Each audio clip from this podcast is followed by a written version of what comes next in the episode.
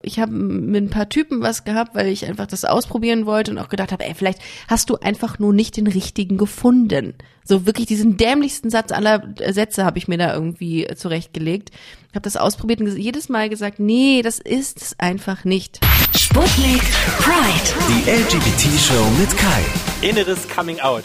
Wann haben wir es für uns gewusst? Das ist das Thema, was ich heute besprechen will. In der Show über alles, was schwul, lesbisch, bi, trans, whatever ist. Sputnik Pride, ich bin Kai. Aber das wisst ihr sicherlich. So, bevor wir mit unserer ganzen Queerness so bunt in die Welt rausschreien, da muss ja erstmal was passieren, so im eigenen Kopf. Da muss einem das klar werden. Und ich habe euch für heute auf Instagram mal gefragt nach euren Momenten, als ihr wusstet, hey, ich bin schwul, lesbisch, bi, trans, whatever. Ihr habt ganz viele Sprachnachrichten geschickt und die bespreche ich und spiele ich mit Ricarda vom Busenfreundin Podcast. Hi. Ich begrüße dich. Hallo. Hi. Wir haben uns lange nicht gehört, ne? Das stimmt. Aber du bist große Sputnik Pride Freundin. Das liebe ich. Ich und das ich, ich habe schon gedacht, du fragst, weil du bist groß geworden. Ja, ich bin tatsächlich eine große Freundin von deinem Podcast. Ich mag den sehr gerne. Das ist sehr mal sehr gut recherchiert. Grüße an den Mitteldeutschen Rundfunk an dieser Stelle.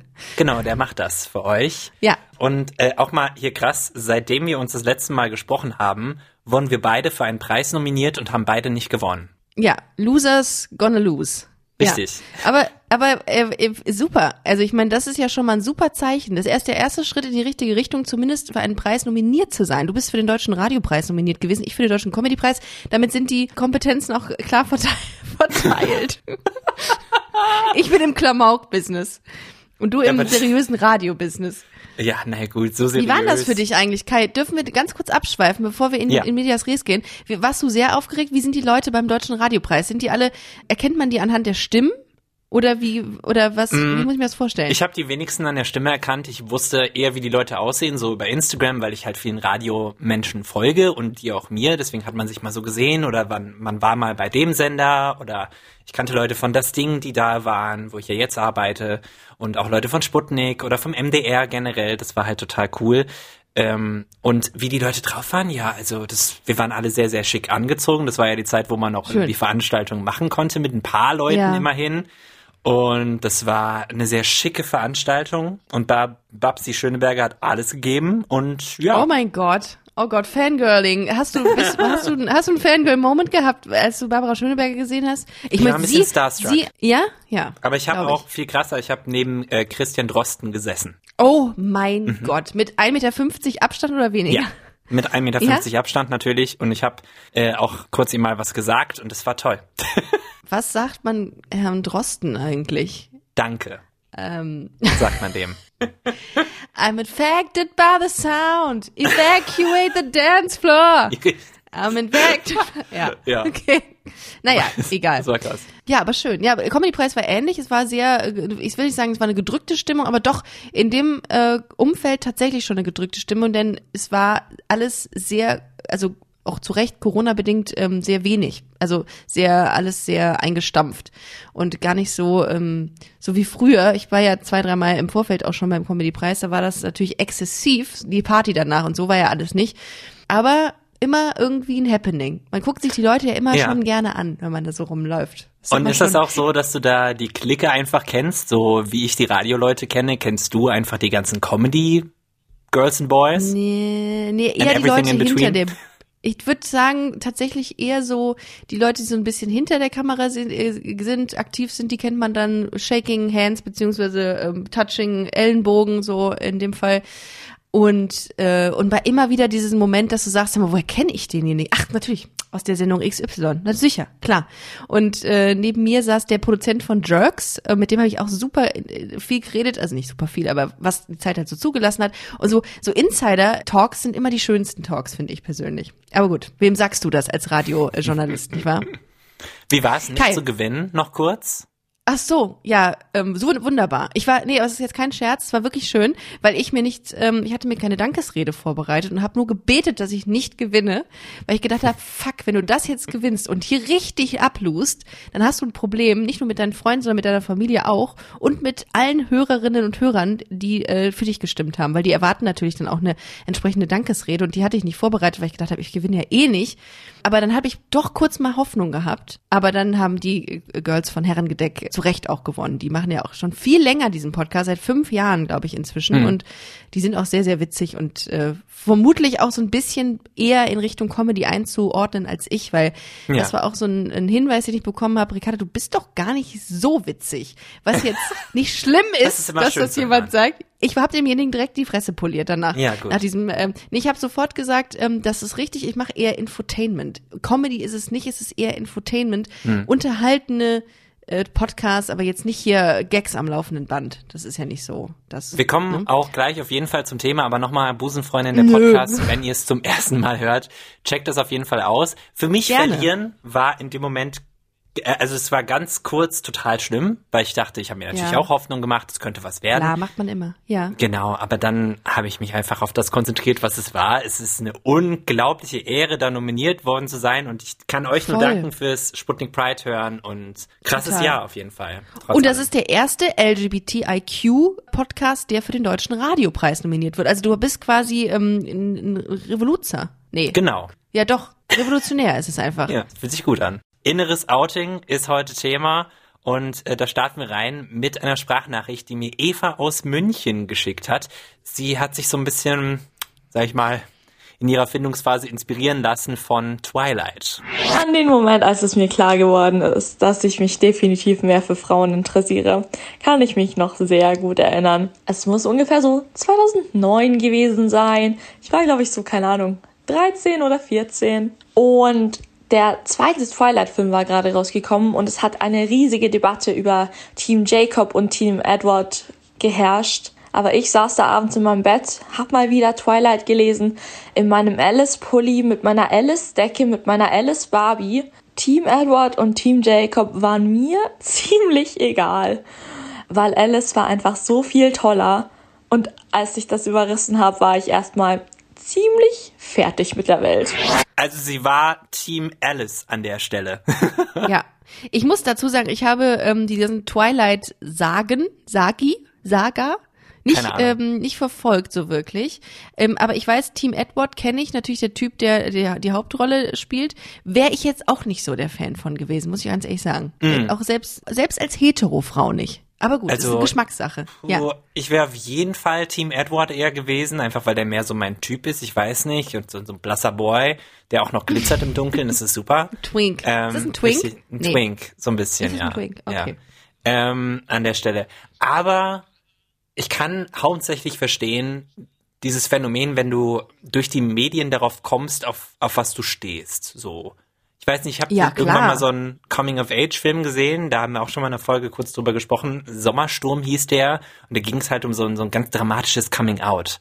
Und ich weiß, dass dieser, dieser Film, ähm, abgesehen von der Story, immer so eine Inspiration für mich war, so ja, eigentlich ist das so und ich fühle sehr in die Richtung, aber das mache ich nur für mich. Das sage ich niemandem. Ich gucke diesen Film, oh, mache mir meine Gedanken so? und das reicht. Ich habe das zum Beispiel gehabt, ich weiß nicht, ob du den kennst, vermutlich nicht. Das ist eher so ein ähm, Film mit einem mit einer lesbischen Thematik. Der hieß Loving Annabelle. Den habe ich gesehen und mhm. habe mich gewundert damals, dass ich diesen Film mit Sicherheit acht, neun Mal hintereinander geguckt habe.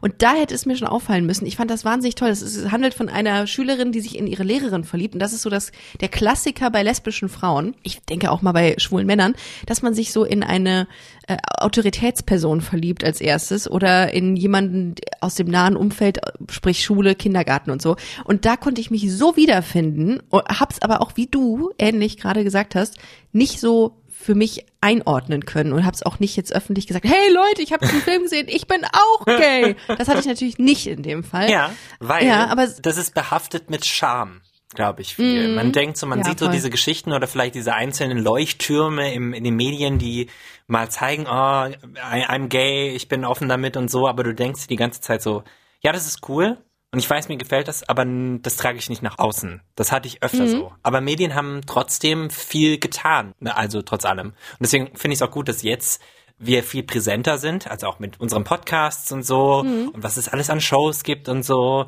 und Princess Charming, Prince Charming und was auch immer. Das ist gut, weil dann fühlst du dich immer repräsentierter und dann dauert es immer weniger lang, bis du sagst, hey, ich bin so und ich stehe dazu. Ja, wobei, das müssen wir aber in einer separaten Folge nochmal machen, Kai, glaube ich. So repräsentiert habe ich mich damals gar nicht gefühlt. Es gab nur nicht mehr Alternativen als das, was eben auf dem Markt war. Und das war äh, insbesondere L, The L-Word. So eine, ja. ähm, das war, das war die Serie. Du konntest dich mit nichts anderem wirklich outen, weil dann hättest du theoretisch genial daneben oder die Tortenschlacht mit Heller von Sinnen gucken müssen. ja. Und da, mh, hm, hätte ich mich jetzt auch nicht so mit identifiziert. Aber ähm, das ist wirklich, glaube ich, das ist Material für eine komplette Folge, wie es vorher war. Voll. Ja? Aber ja. ist, äh, ich meinte damit jetzt auch nicht so die direkte Repräsentation, die haben wir jetzt heute immer mehr, mhm. aber dass man halt ja. sieht, ah, das ist so ein Girl und die ist vielleicht nicht so Standard, so wie diese Alice von Twilight und dann ah, okay. fühlt man mhm. sich so irgendwie so hingezogen wie die Eva aus München, die denkt sich so, mm, die gefällt mir. Und dann entwickelt sich das so langsam. Es sind diese kleinen, ja. äh, diese ja. kleinen Dinge, ja. die einen wie so, begleiten. Wie so, eine, wie so eine Bremse, die gelöst wird, ne? Vielleicht könnte man sagen. Ja. Bei mir war es irgendwie Eva aus andersrum. München, ich kann dich, kann das nachvollziehen. ja. Bei mir war es irgendwie andersrum. Ich weiß nicht, ich weiß nicht, ob das irgendwie passt dazu, aber ich weiß noch, dass mich immer Girlbands und so und, und starke Frauen, die Musik gemacht haben, das hat mich immer fasziniert, aber eher auf eine Weise von, ich will so sein und eher starke nicht so. Frauen. So bei Ulak Popkin. Ja. Ah, nee, ich darf ja keine Werbung machen hier. Aber was, was sind starke, was sind, eine was Lady sind starke Gaga. Frauen? So. Eine Lady Gaga, die Sugar Babes. Weißt du, sowas halt. Ja. ah. Sorry. Das ist ein ganz, ist ein ganz sensibles Thema bei mir, starke Frauen. Ja, aber ähm, das okay. aber äh, No Angels, was hast du die also mitbekommen, volle Kanne? Ja, No Angels, die gehören da auch dazu, wo ich mir dachte, ja, hm. ne? Und dann Monrose, okay. auch geil. Es geht ums innere Coming Out, das ist das Thema. Und Akasha aus Bremen hat auch eine Sprachnachricht an mich geschickt, an meinen Instagram-Account That is Kai. Bitteschön. Ich bin 16 und ich habe äh, ungefähr mit sieben oder so ähm, die ersten Male ähm, Vorstellungen gehabt, dass ich was mit, auch mit einem Jungen haben könnte. Und Gedanke hat mir, fand ich gar nicht so schlecht, aber ähm, ich habe ihn mir nicht so richtig eingestanden immer, sondern habe ihn immer so ein bisschen auch verdrängt. Und dann irgendwie mit 15 oder so hatte ich dann ähm, meinen ersten Traum, wo ich was mit einem Typen hatte. Und bin dann am nächsten Morgen aufgewacht und habe mir dann gedacht, warum will ich eigentlich was anderes haben? Habe dann auch noch ein bisschen länger dann darüber nachgedacht und habe mir dann damit sozusagen eingestehen können, dass ich halt nur eigentlich was für Jungs empfinde und stehe seitdem dann auch dazu, zumindest also erst nur mir gegenüber und mittlerweile halt auch äh, anderen gegenüber. Uh, Thema feuchte Träume okay. auch so ein bisschen. Wann hast du, It's Ricarda? Getting hot in her. Ja. ja.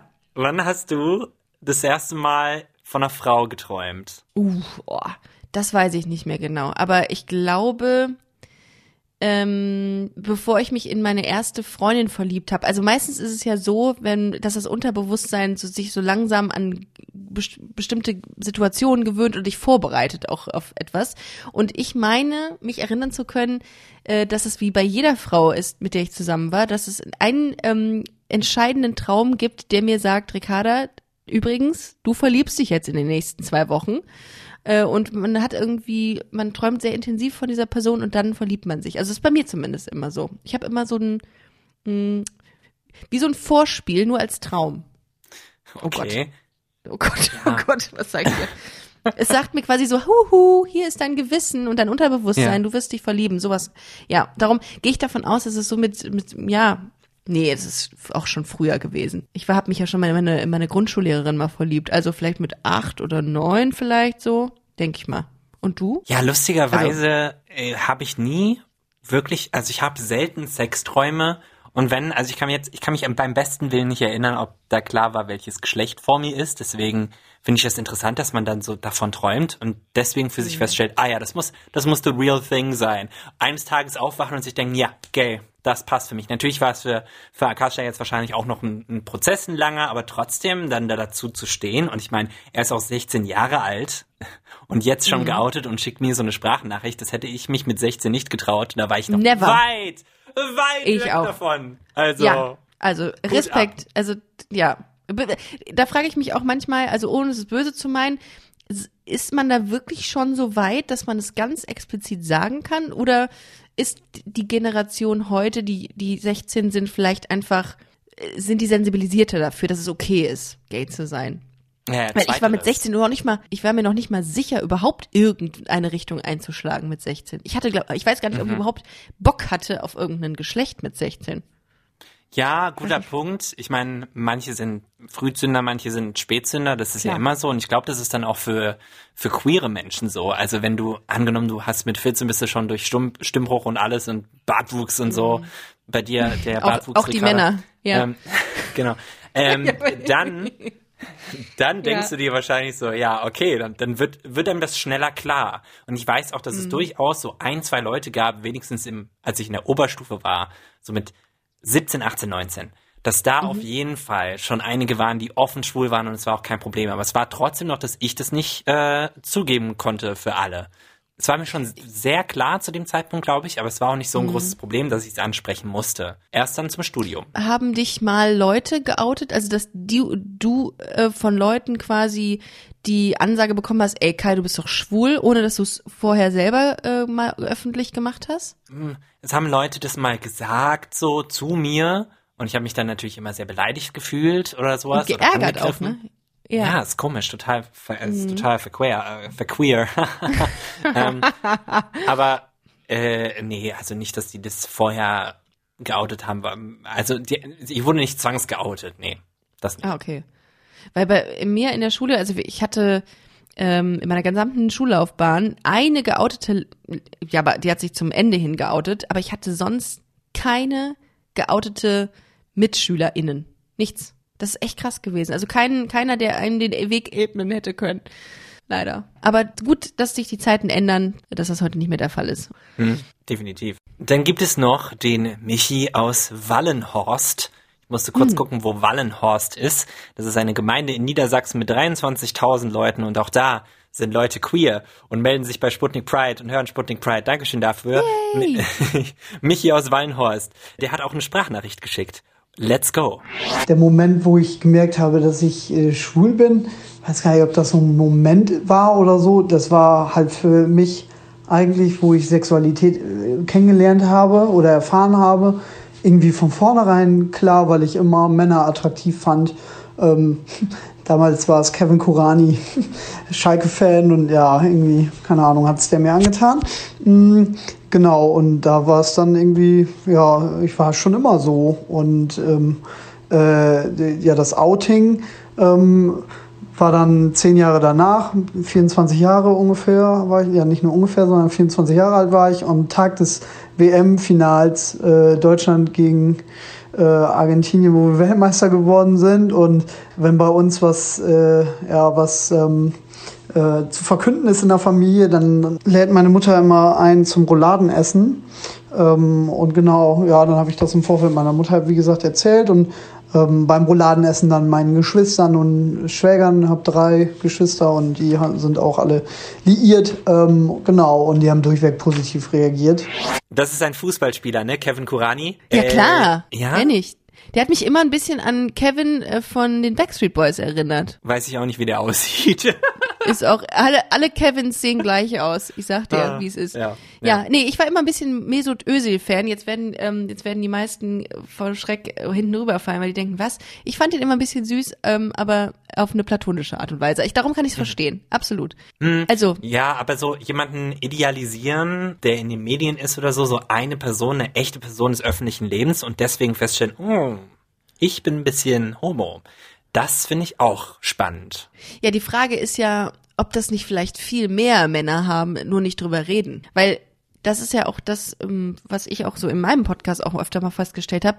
Viele Männer, die auch, ich sage jetzt mal in Anführungszeichen, stockhetero sind, haben alle mal irgendeine homosexuelle Erfahrung gemacht oder mal mit dem Gedanken gespielt. Uh. Und warum auch nicht? Ja, das stimmt. Ja. Es gibt da, also ich habe da auf jeden Fall auch Erfahrungen mit Heteromännern gehabt, ja. die jedenfalls von sich behaupten heute, dass sie hetero sind. Ja. Und es war immer sehr, sehr spannend für mich, weil mir war es klar, beziehungsweise ich war auch noch so am Austasten, Aber ich glaube, es, es, gibt in diesen Situationen immer einen, der dann queer wird und einer, der hetero bleibt. Warte mal, darf ich ganz kurz nachhaken? Mein investigatives Herz äh, ist gerade ähm, am Schlagen, am dran sein.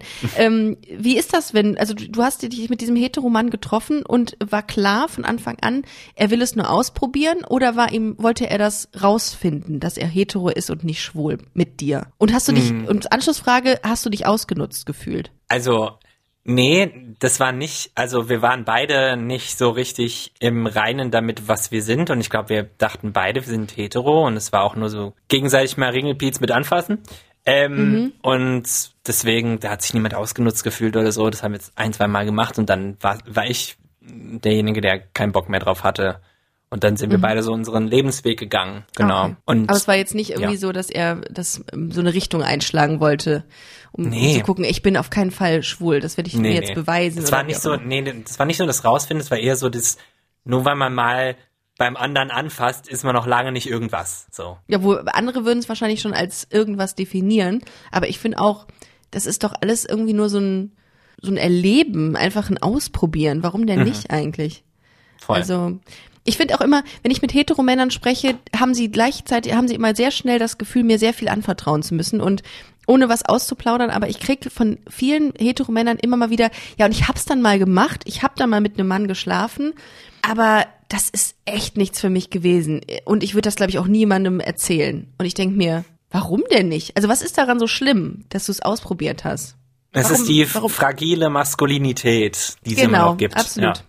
Ja. Absolut. Weil Angst zu haben, dass man dann doch irgendwie als schwul abgestempelt mhm. wird, in Anführungszeichen. Frauen dürfen das ja mehr so machen einfach Klar. so in dieser Gesellschaft. Also da ist es, da ist es sogar erwünscht. Mhm. Da findet man in, in der sehr männerdominierten Lesbenwelt äh, findet man oder in der Welt, die die Männer haben von Lesben, ist das sogar äh, ja, ist das irgendwie erotisierend, ist das irgendwie anmutend, wenn Frauen was zu, zu, miteinander haben, was völliger Blödsinn ist eigentlich. Warum ist das bei Männern nicht so? Äh, Gab es ja. bei dir denn so eine Situation, wo du dachtest, ich teste das jetzt mal aus und es war noch nicht so klar oder wo jemand anders eine andere Frau mal testen wollte? Oh ja, das, oh, da habe ich auch noch nie drüber gesprochen. Stimmt, gut, dass du es ansprichst. Ähm, ja, hatte ich mal und zwar habe ich mich in eine Arbeitskollegin verliebt, verguckt, nicht verliebt, verguckt ist, äh, glaube ich, treffender.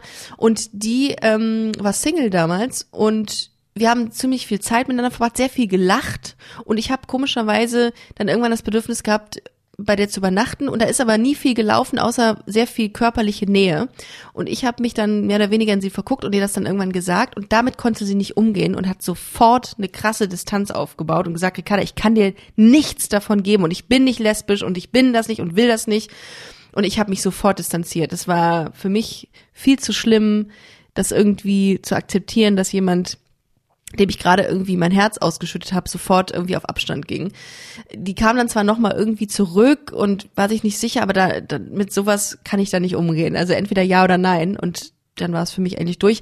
Aber sie war auf jeden Fall hetero und hat jetzt, glaube ich, einen Freund aktuell und wollte es mal ausprobieren. Mit der habe ich dann auch rumgeknutscht und das war an meinem, ich glaube, das war mein 23. Geburtstag, einer meiner besten Geburtstage, die ich hatte, weil ich das, ich fand die so toll.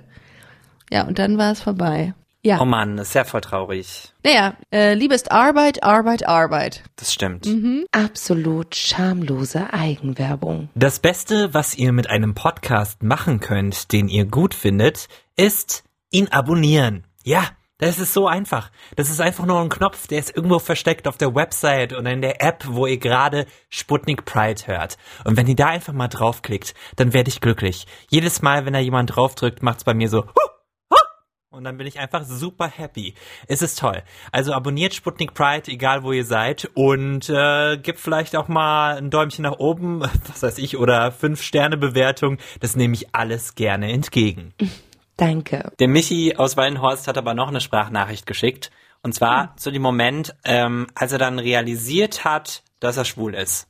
Aber ich habe noch mal ein bisschen recherchiert in deiner Story, dass du ja eher darauf hinaus willst, wie man sich in dem Moment so fühlt, ähm, wo man merkt, dass man eben irgendwie ja LGBTQ oder eben in meinem Fall schwul ist und ähm, Ja, bei mir hat das eher, also eher so zum Verstecken geführt oder ja, eher auch Sorge gemacht und, und, und auch Ängste irgendwie.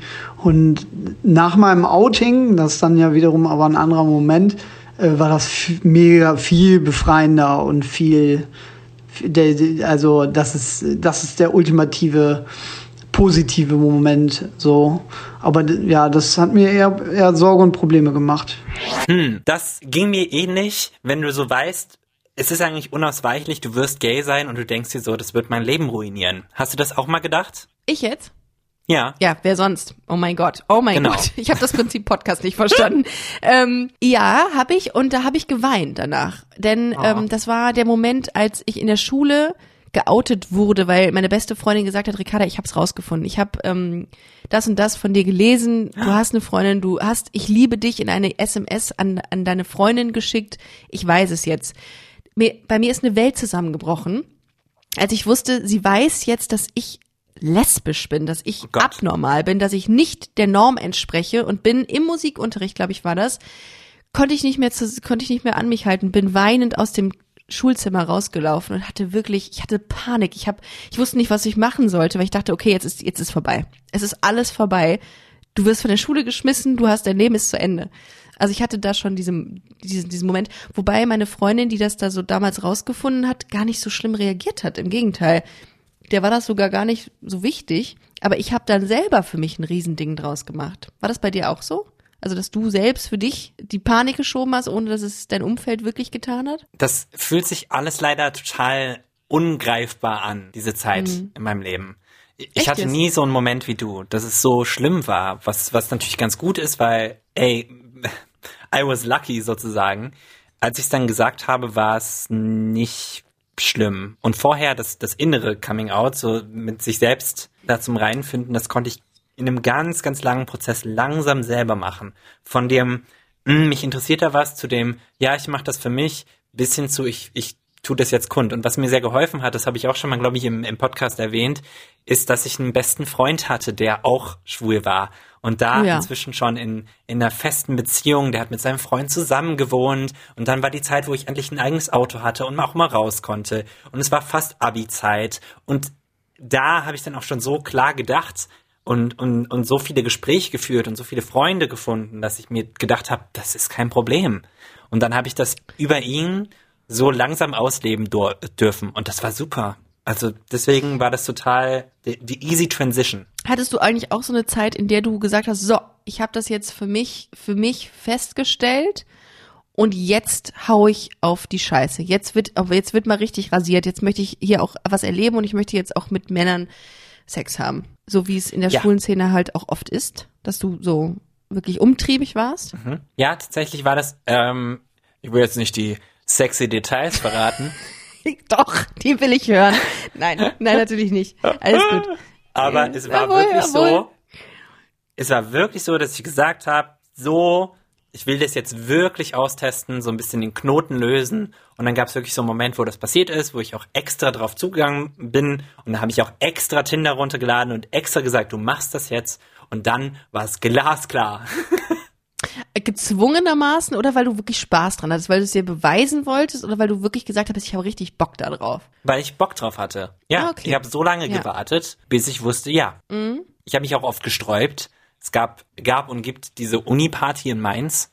Da ist das passiert. Das war so die erste, die ersten Gay-Partys, bei denen ich war. Und am Anfang wollte ich da nicht hingehen und habe immer gesagt, nee, ah, feiern ist auch nicht so meins und ach, da sind dann alle so, ah, weiß nicht. Und dann wurde mir das immer wieder angeboten und dann irgendwann habe ich gesagt, ja. Und dann war's geil. Oh, zum Glück gibt's diese Partys, ne? Mm, total. Zum Glück, weil, also das war jetzt nicht eine Queer-Party, es war eine Uni-Party, ne? Mhm. Nee, doch, äh, queere Uni-Party, sorry. Oh, okay. Äh, okay. Hm? Ja, also zum Glück gibt's die, weil ich wüsste gar nicht, wo man als queerer Mensch, der mal sich ausprobieren will und mal Bock hat, mal andere Queers zu treffen und zu flirten und sich mal irgendwie so, ja, einfach wirklich auszuprobieren, wo der, wo derjenige hingehen sollte. Hm. Und zum Glück gibt es diese Anlaufstelle. Ich hatte die in, Düs in, äh, in Würzburg, wo ich studiert habe damals, äh, überhaupt nicht. Da gab's gar nichts. Also ich, da lebte ich auch tatsächlich fast mit ein paar Ausnahmen echt ähm, wie eine Pastorentochter. Also ich habe da wirklich gar nichts gehabt, weil es gab nichts. Und ähm, ein paar, ich habe mit ein paar Typen was gehabt, weil ich einfach das ausprobieren wollte und auch gedacht habe, ey, vielleicht hast du einfach nur nicht den richtigen gefunden. So wirklich diesen dämlichsten Satz aller Sätze habe ich mir da irgendwie zurechtgelegt. Ich habe das ausprobiert und jedes Mal gesagt, nee, das ist es einfach nicht. Und dann äh, und dann habe ich ähm, meine Freundin kennengelernt, meine meine erste richtige, die mit mir auch wirklich so das ganze Prozedere durchgemacht hat, mit äh, von angefangen von ich ziehe meine Hand weg von ihr in der Öffentlichkeit bis hin zu äh, ich verleugne sie als Freundin. So das musste die alles mit mir durchmachen, weil ich das einfach überhaupt nicht konnte anfangs damit umzugehen. Dieser Prozess, um ich rede jetzt plötzlich wie ein Wasserfall, merke ich, aber ich bin jetzt gespannt, was du dazu sagst. Dieser Prozess von innerem Outing zu äußerem, der ist auch schwer, finde ich. Der ist wirklich schwer. Mhm, Dieser total. Step. Ist bei jedem auch anders. Da kann man so schwer Tipps geben. Ja, ähm, total. Äh, findet, findet jemanden, der mit euch sprechen kann. Wendet euch an Voll. Leute wie Ricarda und mich, die einen ja, Podcast machen. Ich meine, wir sind erreichbar. Genau. Mhm. 24-7. Naja. Doch wirklich. Also das ist schon wichtig, dass man irgendwie, ich hätte mir das zum Beispiel deinen Podcast, Kai, äh, hätte ich mir super gewünscht oder eine Anlaufstelle, dass ich gesagt habe, boah, Kai, ja, da gibt's jemanden, der, der hat das alles mal durchgemacht, der, der weiß, wovon er redet. Das gab's irgendwie zu der Zeit, damaligen Zeit nicht so wirklich. Hm, aber jetzt naja. schon. Aber jetzt. Wir hören jetzt noch eine Sprachnachricht. Und zwar von Gerne. Phil aus Ludwigsburg. Der hat ein bisschen was über Pornos zu erzählen. So die ersten Berührungen oder die ersten Gedanken, ob ich denn schwul sei, ähm, das hatte ich damals mit 16. Völlig komisch irgendwie, aber ja, da, als ich beim Porno gucken irgendwann dann auf schwulen Pornos gekommen sind und gemerkt habe, dass mich das irgendwie anmacht und ich das dann irgendwie spannend fand und dann habe ich das, ja, wurde das irgendwie immer mehr und dann irgendwann auch die Fantasien in die Richtungen mehr mit Jungs, mit Männern Sex zu haben. So richtig intensiv wurde es dann, glaube ich, aber erst ein paar Jahre später, als ich dann gemerkt habe, okay, das ist wohl wirklich so. Lustig, weil schwulen Pornos, ja, wenn man die dann sieht, das macht es einem schon so richtig klar, muss ich sagen. Wobei, auch hier wieder hinterfrage ich das Ganze. Ähm, muss es immer, also meinst du nicht, dass auch Heteromänner auf schwulen Pornos stehen? Und das ist dann wirklich, wenn du schwulen Pornos guckst, bist du auch schwul offiziell? Äh, nee, ich glaube, dass sie sich das vielleicht mal angucken, nur weil, weil sie es interessiert. Aber ansonsten glaube ich, dass Heteromänner da gar keinen Bock drauf haben auf schwulen Pornos, weil da fehlt ja alles, was sie gut finden. Ja, ähm, das ist auch Bei mir war es so, ähm, dass ich die gesehen habe und dann wirklich sehr schnell festgestellt habe, oh, das gefällt mir gut. Dann habe ich auch eine Zeit lang noch Jackpot. Für, ja, fürs Alibi habe ich dann noch so eine Zeit lang Heteropornos geguckt und gedacht, ja, klar, das gefällt mir auch. Aber dann habe ich auch da schon immer auf den Mann geachtet und auch mir Pornos angeguckt, wo man den Mann sehr gut sieht die ganze Zeit. Und da war irgendwie klar, das, das hat mir ah. sehr viel geholfen. Pornografie hat mir geholfen, zu mir selbst zu finden. Das ist gut. Pornografie hat mir geholfen, zu mir selbst zu finden. Ähm, darf man in dem Zusammenhang vielleicht noch differenziert fragen, Kai, auf was für schwulen Pornos? Weil da gibt's ja auch Unterschiede. Also muss der Mann irgendwie sehr dominant sein? Oder ist das, muss das auf, das ist, es Was meinst du mit der Mann? Das sind zwei Männer. Oder drei oder der zehn. Eine, der, oh, stimmt, richtig. Ah. Ah, da, jetzt verstehe ich schwulen Pornos. Nee, aber äh, muss einer von den beiden sehr dominant sein? Äh, oder ist das völlig egal? Muss das ein bisschen härter sein? Fetisch? Nö, jetzt, jetzt fragst du ja eher nach meiner generellen Pornopräferenz und weniger nach. Das, das war einfach irgendwas damals. Ah, okay, es ist irgendwas gewesen, okay. Ja. ja wie ist es bei dir? Wie ist das, wie ist das im lesbischen ähm, Kosmos? Ja, ähm, das, ich hab, deswegen habe ich nämlich nachgefragt, weil ich kann mit Lesbenpornos nichts anfangen. Ich finde das vollkommen irrational und vor allem weil, auch weil, weil lass mich sehr sagen warum. Weil ja, ja. lesbische Pornos gemacht sind für Heteromänner. Richtig absolut. Du siehst es schon alleine daran wenn die so immer wieder in die Kamera gucken und so einen lassiven Blick in die Kamera werfen oder ihre Fingernägel wahnsinnig lang sind und French Nails sind wo du, wo du denkst oh ach du Scheiße das tut jetzt schon weh ohne dass sie jemanden überhaupt angefasst hat Ähm, und es so, ah, es ist so lassiv, extra für Männer gemacht. Da habe ich überhaupt nichts, da regt sich gar nichts. Das ist so, nee, dann lass ich's gleich.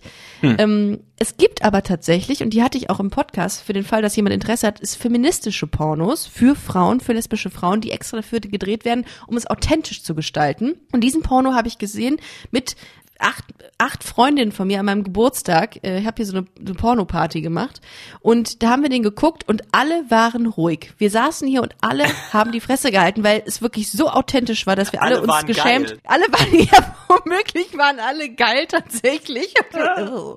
Und wir saßen hier und wussten alle nicht so, was jetzt, sollen wir jetzt den Kuchen anschneiden? Wir wussten nicht genau, was Kann wir da machen sollen. den Mob holen? Es ist nass. Bitte jemand das Eiswasser holen. Ja, und das ist, ja. äh, das war, das war cool. Das war, ähm, das war sehr, äh, sehr hot. Aber also richtige, so klassische Frauenpornos, Lesbenpornos sind einfach nur traurig, finde ich. Da geht nichts. Ja, die Aber halt, Schwulen, die machen, die machen halt lieber mit der Kamera und nicht mit, mit voll. miteinander. Total. Und ich sehe auch schon so einen alten weißen Regisseur hinter der Kamera stehen, der ähm, wahrscheinlich schon so dermaßen äh, abgestumpft ist, dass er gelangweilt dahinter steht und nur weiß, mhm. wie sich die Frauen zu verhalten haben sollen. Ja. ja. ja. Naja, so viel zum Thema Pornopräferenzen bei uns. Aber ich kann äh, den Kollegen aus der letzten Sprachnachricht absolut verstehen. Das kann natürlich auch sehr viel lostreten, so ein Porno. Voll. Das öffnet der, die Augen von auch, Phil auch das, aus auch Ludwigsburg das. auch und die Augen. Äh, auch die Hose und auch meine Hose. So. ja. Wir haben noch ja. eine Sprachnachricht. Das ist die letzte für heute bei Sputnik Pride. Kilian aus Hamburg, beziehungsweise ist es keine Sprachnachricht. Ich habe ihn kurz angerufen, weil er ein, ein, ein guter und lieber Hörer von mir ist. Und äh, bitteschön. Das war bei mir, glaube ich, eher so, es ging schon in der Grundschule los, glaube ich. Also, dass ich unterbewusst jemanden äh, ganz nett fand und aber auch einen Typen, mit dem ich duelliert habe, irgendwie, weil ich den mal ganz cool fand, aber alles aber nicht richtig zugeben wollte und das mehr so als Feind irgendwann war. Also es war halt so eine Hassliebe irgendwie, so kann man das vielleicht beschreiben. Uh, also dieses jemanden ah. heiß finden, weil man ihn irgendwie auch ein bisschen scheiße findet oder über das Scheiße finden jemanden heiß finden, das kenne ich auch gut. Es gab viele Leute in der Mittelstufe, die ich super, super heiß fand, rückblickend. Und es waren auch teilweise Leute, die gemein zu mir waren, ab und zu. Also ich wurde nie wirklich doll gemobbt, aber es gab schon die Leute, wo so ein bisschen so ein Zwist war oder ich eigentlich wusste, ah, ich finde die nicht gut, aber irgendwie ich wollte, ich dachte immer, ich will wie die sein, also so, so sportlich oder so gebräunt oder was auch immer. Aber ich wollte nur mit den, in die Kiste wahrscheinlich. Echt? Ja. Oh, wie, wie anstrengend. Ja, ist es. Ah, okay.